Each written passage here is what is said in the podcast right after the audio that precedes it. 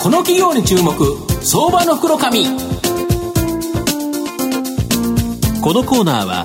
マイナンバーセキュリティのパシフィックネットの提供 SBI 証券の政策協力でお送りします。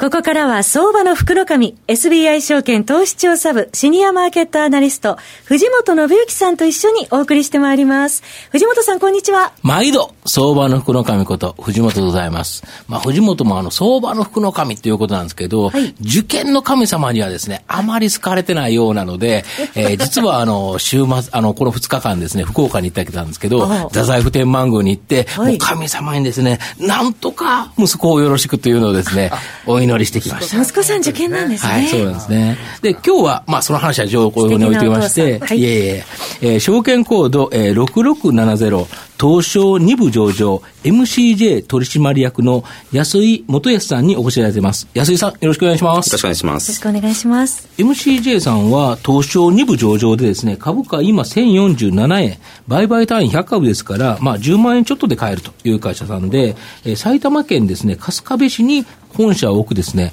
パソコン製造のマスマウスコンピューター、これを起点として、パソコン販売店、パソコンモニター、パソコン関連パーツ、複合カフェなどですね、様々な関連事業、こちらを行っている、まあ、持ち株会社という形になります。で、多くのビジネスを M&A によりですね、獲得して、まあ、事業領域を拡大していってると。いう形になりまして、まあ、白黒マウスコンピューター、これ期待を超えるですね、コンピューターとして、安心の国内生産、24時間365日の電話サポート、96時間で修理完了の3つのポイントが人気です。人気で非常に人気になっています。で、ゲーム愛好家やデザイナーなどのですね、クリエイター向けのハイエンド機種に積みを持っており、また今テレビ CM、まあ、乃木坂46のですね、テレビ CM がもう大人気という形になります。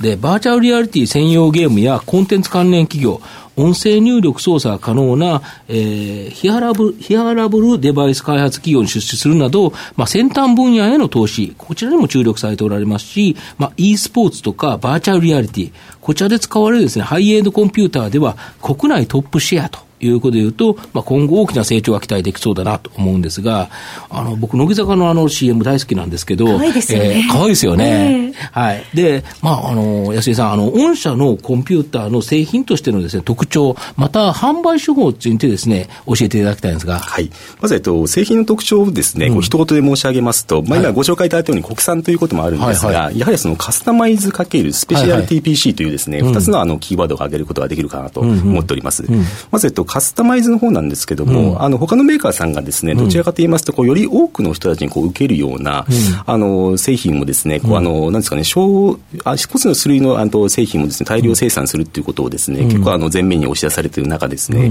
私たち前どちらかと言いますとその、まあえっ、と大量のものをですね、大量というかあの多くの種類のものをですね、こう少量で作ると言いますか、どちらかというとこう100名お客さんがいればですね、100通りのパソコンを販売するような、まあそういった企業でございますと。したがってあのなんですかね、一人のこうユーザーさんに向けてですね、うん、えっと、あの、オンリーワンのパソコンをカスタマイズして提供するような、まあそういったあのメーカーでございます。というのが一つの特徴ですと。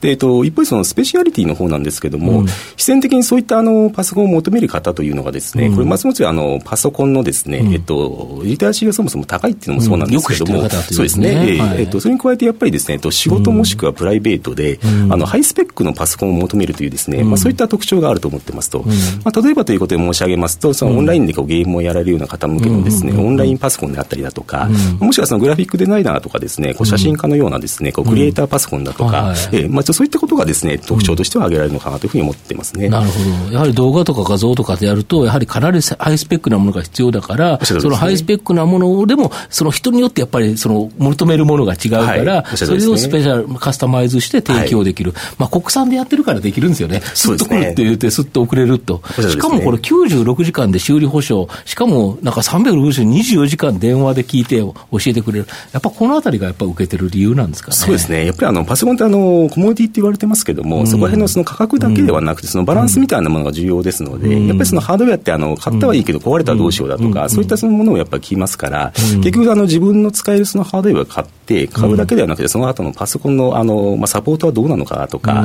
まあ、価格、スペック、それからサポートみたいなものが、こうバランスよくやっぱ提供することが大事かなと思っておりますね。なるほど。で、二つ目の質問でですね、まあ、e スポーツことエレクトロニックスポーツ、これはですね、教育性の高いコンピューターゲームのもうあの人数というのが大人気でですね、まあ、海外ではどうも億単位の賞金が出る大会もあって、まあ、プロゲーマーにはですね、本当に何億円も稼ぐプレイヤーがいるそうなんですけど、この e スポーツ、日本で流行すればですね、御社にとって追い風になると思うんですけど、その理由っていうのを教えていただきたいんですか？そうですね。まず、えっと、オンラインでこうゲームを楽しまれるような、人口がそもそも増えることによってですね、はい、あの、まあ、先ほど申し上げた私たちのゲーミング PC みたいなものが、はい。はい、まあ、必然的に増えるっていうのもそうなんですけども、うん、おそらくその e スポーツみたいなものに参戦されるような、プロまたこうセミプロのようなですね、うん、方たちというのは、うん、あの、パソコンのおそらくスペックだけではなくて、あのデザインだとか、もしくはそのゲームのインターフェースとしてのですね、こうマウスであったりだとか、キーボードのそのあの性能だとかですね、使い心地、デザインだとか、まあ、そういったものにこだわるんじゃないかなというふうに思ってますと。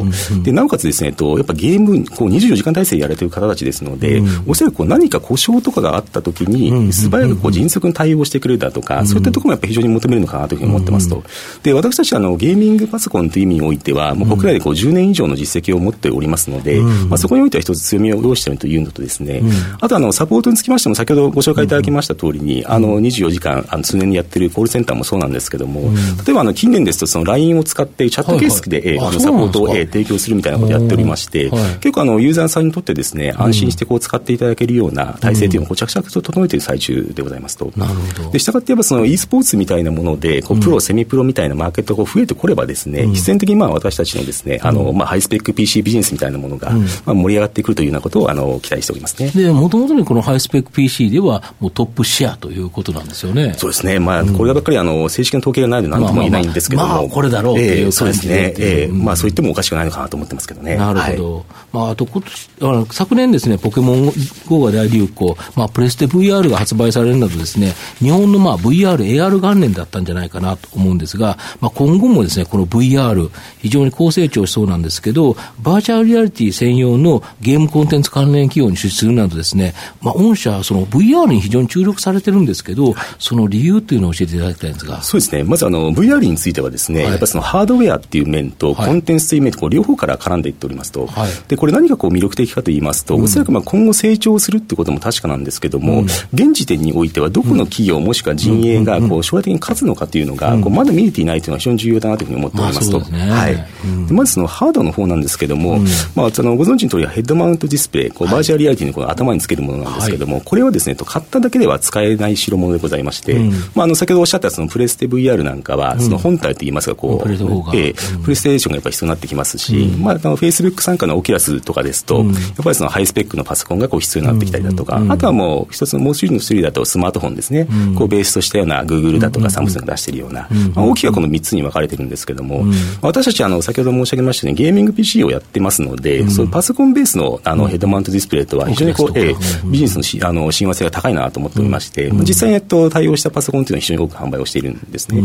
であの今のイメージなんですけども、おそらくそのパソコンに対応しているようなヘッドマウントディスプレイというのは、現時点ではどうしてもその高級なものといいますか、結構あの価格の高いものが、そうですよね、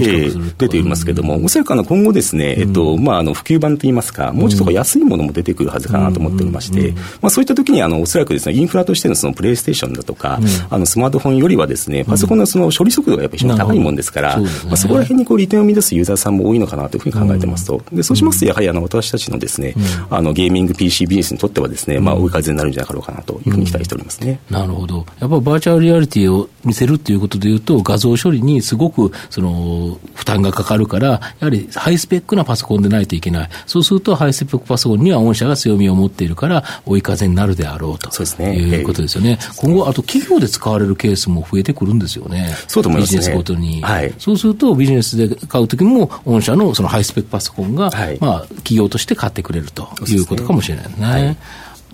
あの、御社の今後の成長を引っ張るもの、こちらをお聞かせいただきたいんですが。そうですね。まず、えっと、二つ軸があるかなと思っておりまして、一、うん、つはそのハードウェアの成長自体ですね。はい、えっと、そこにまずドライブされて乗っていくという面とですね、はい、あともう一つはそのハードウェアと親和性の高いような、はい、あの、コンテンツだとかサービスみたいな、まあ、その両陸でこう、両人でですね、あの、成長していくということを思いがけてますと、まずそのハードウェアなんですけども、うん、あの、従来ですね、あの、パソコンでないとできなかったことの一部がですね、うん、ご存知の通り、あの、スマートフォンだとか、まあ、タブレットでこう、代替できるようになってきておりますし、で現在ですとそのウェアラブルだとか、いろいろな種類のこのハードウェアというのが、こういろんな用途に合わせて出てきてるかと思うんですけども、おそらくまあ今後の流れもですね、そこはこう変わってこないんじゃなかろうかなと。ただ、あの、一つ唯一言えることが、あの、この情報にアクセスをしたりとかですね、こう情報を発信したりだとか、その共有したりっていうですね、そのツールとしてのハードウェアってなんで、形は変えようでもなくならないっていうふうに思っているんですね。で、まあ、おそらくその中でそのパソコンに求められるですね、ものも変わってくるかと思うんですけども、まあ、先ほどのバーチャルリアリティではないですけども、まあ、私たちがこう得意としているような、あの、ハイスペックのパソコンについてはですね、まあ、今後も成長が期待できるんじゃなかろうかなというふうに考えてますと。ただ、その一方でやっぱりそのハードウェアの種類がこうやって広がってきますから、私たちとしてもその取り扱いハードウェアの種類みたいなものをですね、もうもっともっとこう拡充をしながら、ハードウェア市場の成長自体にこうドライブさせてですね、あの成長をしていくというのがまず一つの軸かなと思ってますと。